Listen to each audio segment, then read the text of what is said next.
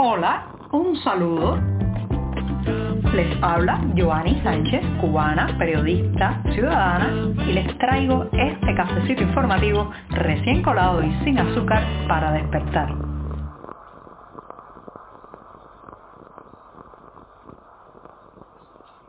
Estoy de regreso, sí. He vuelto aquí en este lunes en el que voy a comenzar enviando una felicitación cariñosa a todos los padres. Sí, ayer fue el Día de los Padres que se celebra en muchas naciones y quiero felicitar especialmente a los cubanos que hacen una verdadera eh, tarea heroica cada día para acompañar a sus hijos en el crecimiento, en el desarrollo y sobre todo en el sobrevivir a la realidad que vivimos. Y con esto les advierto que hoy voy a empezar justamente con uno de esos problemas la realidad y la solución oficial al tema de las termoeléctricas. Pero antes de decirles los titulares de este 20 de junio de 2022, voy a pasar a servirme el cafecito que ya está colado, muy caliente todavía, eso sí, lo pongo en la taza y les comento que en un principio hablaré de recorridos para la foto oficial. ¿Resuelve eso el problema del suministro eléctrico en Cuba?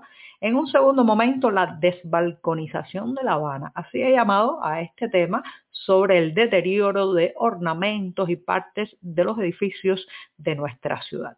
También un boxeador se fuga a pesar de haber estado entre los beneficiados recientemente con un vehículo que le entregaron oficialmente por su, eh, digamos, desempeño en las Olimpiadas en Tokio. Y por último, recomendarles que mañana y recordarles también que mañana hay un concierto del cantautor cubano Pablo Milanés en La Habana, que ha estado rodeado de polémica y ahora tiene una nueva sede. Ya les daré los detalles. Ahora sí, presentados los titulares, servidito el café, el programa de lunes, el primero de la semana, ya puede comenzar. Estamos contigo de lunes a viernes a media mañana, cuando el café se disfruta mejor. Comparte conmigo, con tus amigos e infórmate con este cafecito informativo. La semana no puede empezar informativamente en este podcast sin un buen buchito de café. Así que me voy a dar el sorbito largo de lunes. Y como es tradicional el lunes, tomo un poco más. Ahora bien, sigue amargo y siempre, siempre necesario. Y lo que es necesario también, señoras y señores, es la electricidad. Estamos con el país prácticamente a oscuras durante varias horas al día.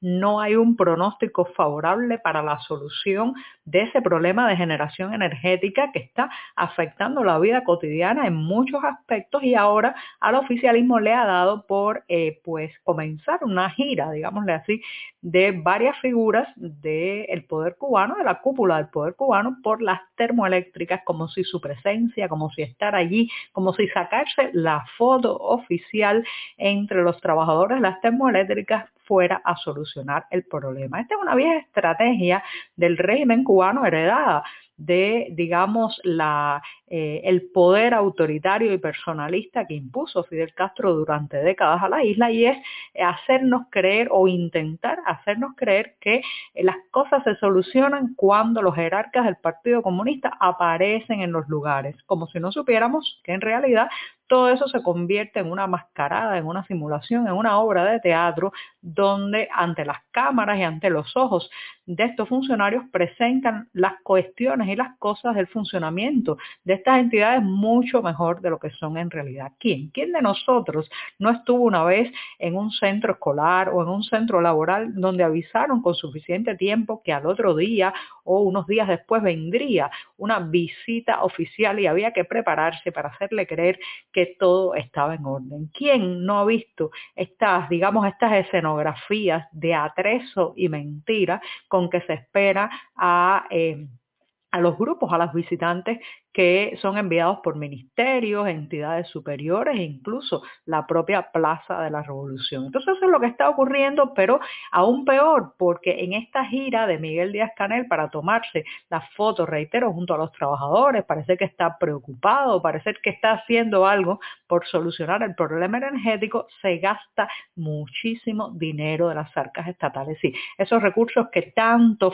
faltan en otros sectores de la sociedad, en otras inversiones, se gastan en mover a todos estos funcionarios, sus guardaespaldas, sus eh, grupos de seguridad, los alimentos que trasladan junto con ellos, el confort que los rodea para simplemente rellenar la formalidad de que aparenten que están ocupándose del asunto. Esto es una vieja práctica y eh, pues el saldo sigue siendo cada vez más negativo para la población que no solamente sufre los cortes eléctricos y los apagones, sino que ahora tiene que costear, ahora tiene que pagar de su bolsillo estas visitas inútiles. Estas visitas son para las cámaras de la televisión, para los titulares del periódico oficialista Granma, pero no inciden en la solución del problema. El problema ya saben que es una cuestión de capas y capas de ineficiencia, mm, eh, falta de mantenimiento, las termoeléctricas y también incapacidad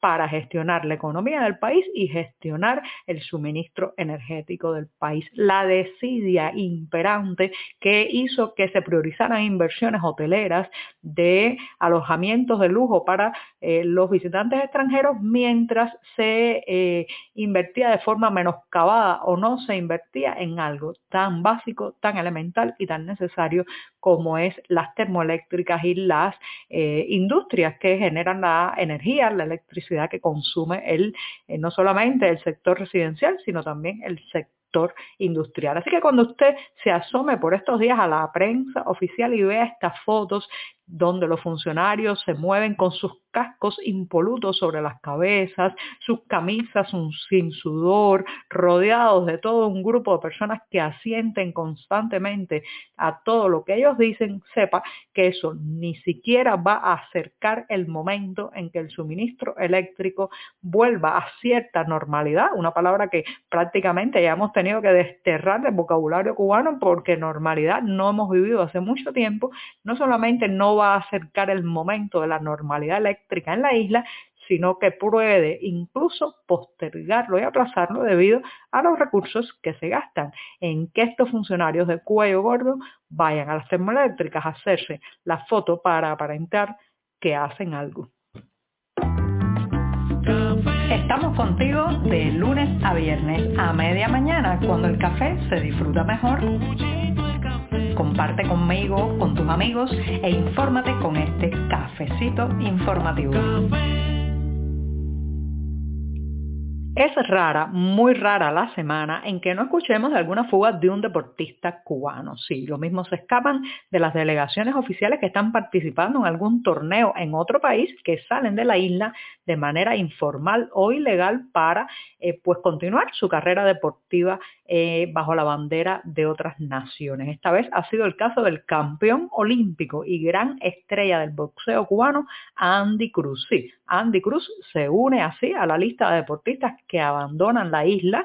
Esto está confirmado por varios periodistas residentes en Estados Unidos y ya ha sido localizado en República eh, Dominicana. Esto después de que las autoridades oficiales cubanas confirmaran que no se había presentado al Campeonato Nacional de Boxeo Playa Girón. En el caso de Andy Cruz, además, es un, eh, o sea, un ejemplo muy peculiar porque él había sido beneficiado recientemente con la entrega de un vehículo, ¿sí? le habían entregado un vehículo, había sido premiado por el régimen cubano tras obtener medallas olímpicas en Tokio 2020 y le habían entregado un auto Mercedes-Benz en enero pasado. ¿sí? Dejó su Mercedes-Benz y se fue de la isla porque evidentemente no quiere migajas, quiere hacerse de su futuro, de las condiciones materiales de su vida por sus propios puños. No, no como regalo de un régimen cuando gana una competencia. Y añado que a diferencia de a este boxeador, a los que no les ha ido nada bien en su fuga ha sido a los peloteros cubanos Alfredo Fadraga y Giovanni Ábalos, que estaban participando en la delegación cubana que pelea por eh, el campeonato panamericano sub-23 en México y estando allí en territorio mexicano escaparon del equipo. ¿Qué pasó exactamente con estos dos jugadores que los agentes de la Secretaría de Seguridad Pública del Estado de Aguascalientes los capturaron y los devolvieron a la delegación cubana, así como escuchan, los devolvieron a la delegación cubana, las mm, voces oficiales dicen que no, que fue una reintegración a la delegación, pero lo cierto es que hubo coacción, hubo amenazas y hubo complicidad por parte de uniformados eh, eh, mexicanos para eh, pues cortar la libertad de movimiento, la libertad de decidir dónde vivir de estos dos peloteros. Hace unos años tuve la suerte de que un amigo académico alemán me guiara por las calles de Berlín mientras me contaba la historia detallada de esa ciudad. Recuerdo muy bien que me explicaba el concepto de desbalconización que sufrió la parte de Berlín que quedó bajo el control de los comunistas porque tras eh, pues el fin de la Segunda Guerra Mundial muchos edificios habían quedado dañados, especialmente en los balcones, las fachadas, pero también porque no se reconstruyeron esas partes de los inmuebles y los que se construyeron posteriormente ya bajo un concepto masivo donde la estética no era importante, no incluyeron esa, eh, digamos, ese detalle del diseño arquitectónico que da ocio, placer y también visualmente es tan bonito como un balcón. Mi amigo me contaba que tras la caída del muro de Berlín se procedió a la rebalconización de Berlín. Y yo estoy pensando todos esos balcones que hemos perdido en La Habana, todas esas cornisas, esos capiteles, esos detalles ornamentales de las fachadas que se han ido desprendiendo, cayendo, eh, lamentablemente muchas veces incluso sobre los transeúntes, sobre las casas de abajo, sobre algún vehículo eh, que estaba pasando por la calle. Yo me pregunto si volveremos a rebalconizar La Habana. Mi idea, mis esperanzas y mis ilusiones están en un texto que he publicado en estos días en eh, el diario 14 y medio que se llama justamente así, la desbalconización de La Habana, que es el proceso donde estemos, donde estamos ahora. Esperemos, esperemos que en el futuro vuelvan los balcones.